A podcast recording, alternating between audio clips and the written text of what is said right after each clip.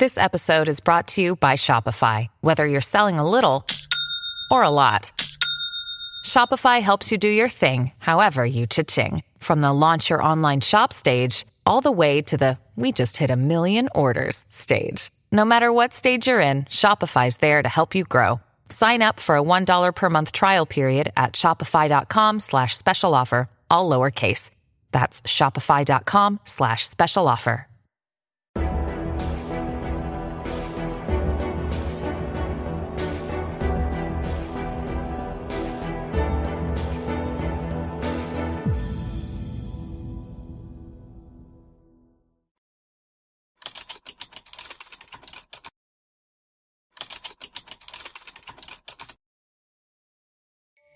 皆さんこんにちは。話題の事件へようこそ。今回取り上げるのは、南プロ町家族殺害事件です。この事件は、女子高生が同居する母親と祖母を殺害した事件ですが、殺害のきっかけは、10年以上続いた祖母の常軌を逸したしつけという名の虐待でした。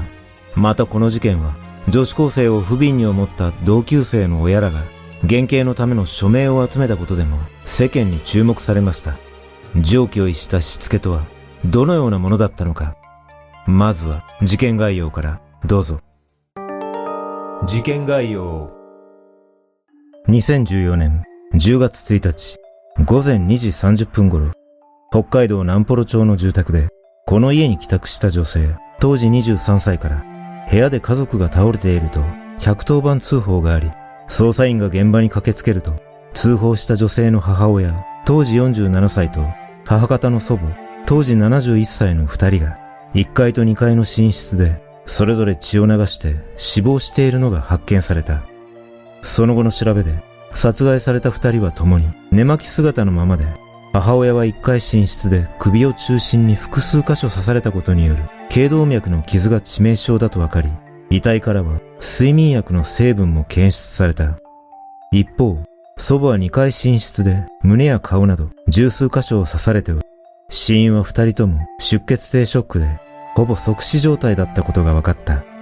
当時、現場の住宅には殺害された2人のほか、通報した母親の長女、当時23歳と高校2年生の三女、当時17歳の4人が暮らしており、事件当日、三女は在宅していたことから何らかの事情を知っているとみて調べを進めた結果、当初は寝ていたのでわからないと話していたものの、後に三女は二人の殺害を認めたため、殺人容疑で逮捕された。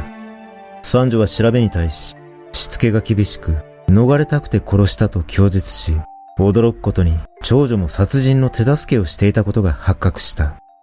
その後、長女が法廷で語った祖母の三女に対する壮絶な暴力が明らかにされると、しつけという名のあまりにもひどい暴力に世間では同情する声が上がり、三女の処遇に配慮を求める署名活動にまで発展した。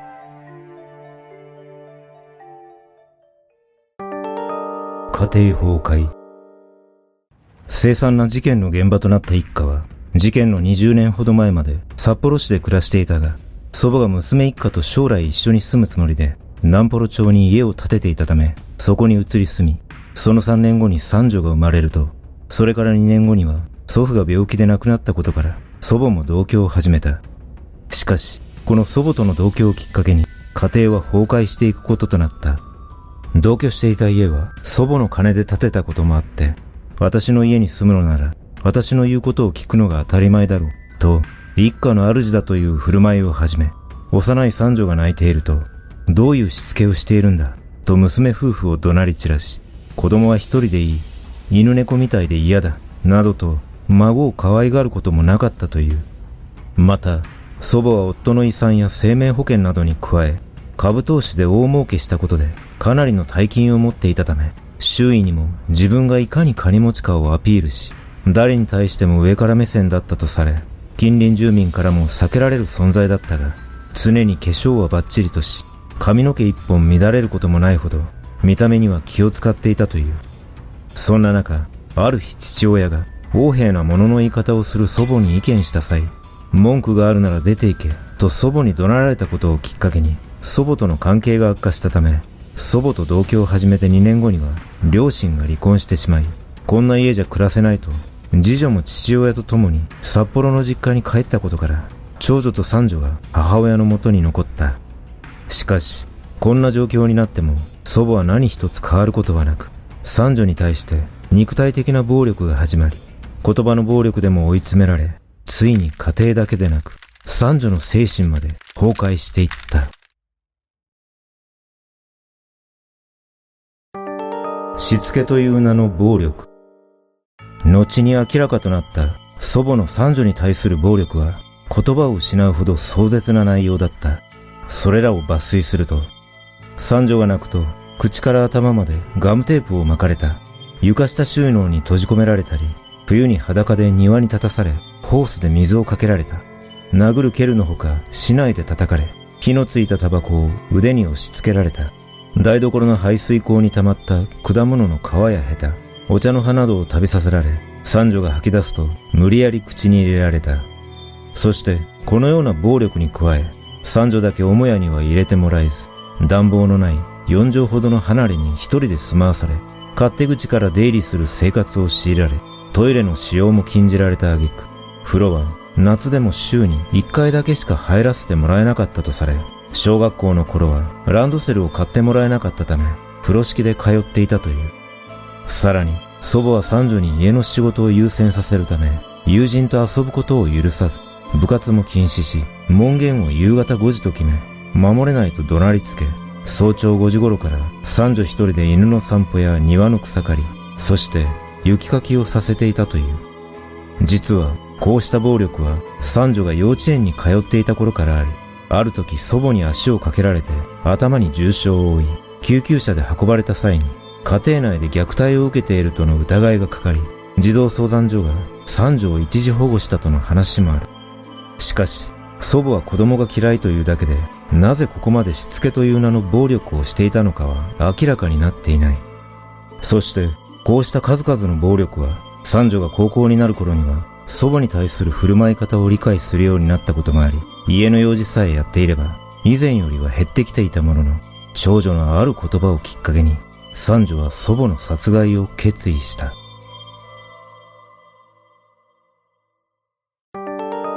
復讐計画殺人幇助の罪に問われることとなった長女は、高校卒業後、医療福祉の専門学校を経て、自宅近くの薬局に勤めていたが、事件前に祖母へ交際していた男性と同棲がしたいと相談すると、いきなり、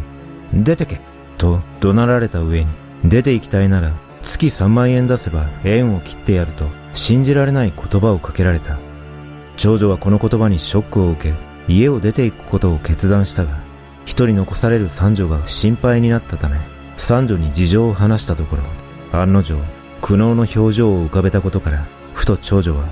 おばあちゃん、いなくなればいいのに。と呟いた。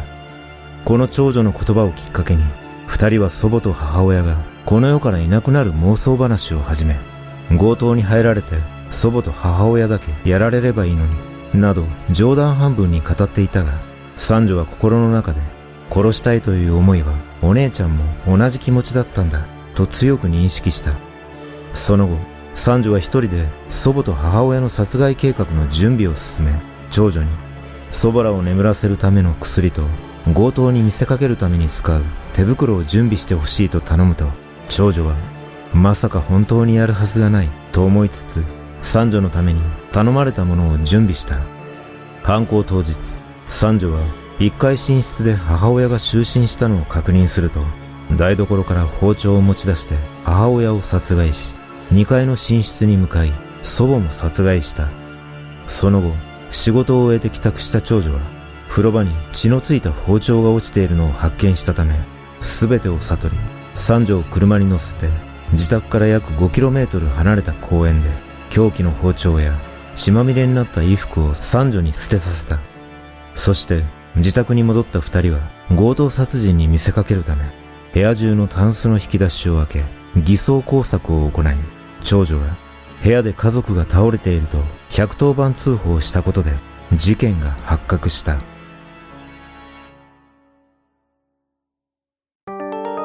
二人の審判殺人容疑で逮捕された三女は鑑定留置され、精神鑑定の結果、事件当時は心的外傷後ストレス障害 PTSD だったと診断されたが、責任能力はあったとして、殺人容疑で札幌火災に送致され、保護処分または検察官送致のいずれかの処分が下されることとなった。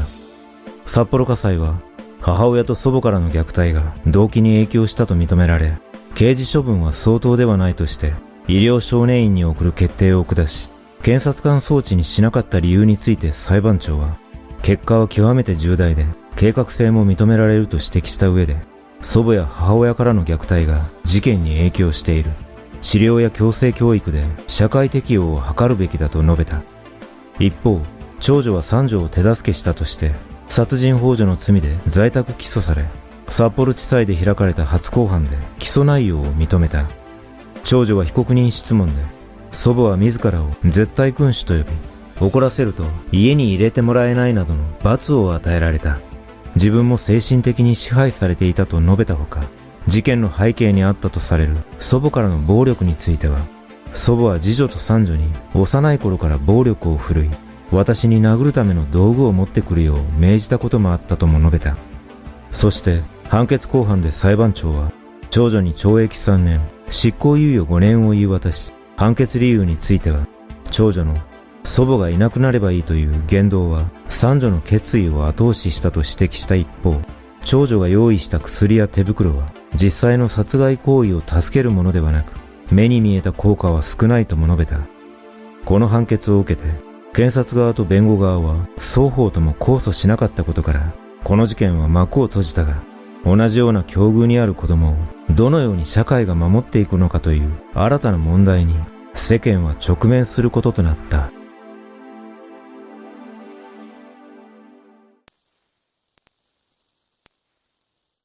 実は、殺人幇助に問われた長女は、後半の被告人質問で、三女が殺害する前、辞めるように言えなかったのかと問われると、家族にいい思い出、家族らしい思い出がなく、三女がやろうとしていることが正しいと思っていました、と語っています。また、事件後に長女は、交際相手との間に子供ができ、妹が戻ってきたら、今まで感じられなかった家族というものを感じられるよう一緒に生活したいとも語っていたため、おそらく現在は長女のもとで三女は生活しているものと思われます。この事件は祖母のしつけという名の暴力がクローズアップされていますが、母親も殺害されていることから推測すると、三女に対する暴力に母親が加担していたことが伺えるため、誰にも救いを求めることができなかったあまりにも悲惨な家庭環境には同情せざるを得ません。もちろん、殺人を犯すことは絶対にあってはならない最悪の選択ではあるものの、三女のように親元で生活せざるを得ない環境の中で、ここまで人間としての尊厳を傷つけられた場合、まだ幼い思考だからこそ、本能的に自身を守る選択としては、このような結末しかなかったのかもしれません。皆さんはこの事件をどのように感じたでしょうか？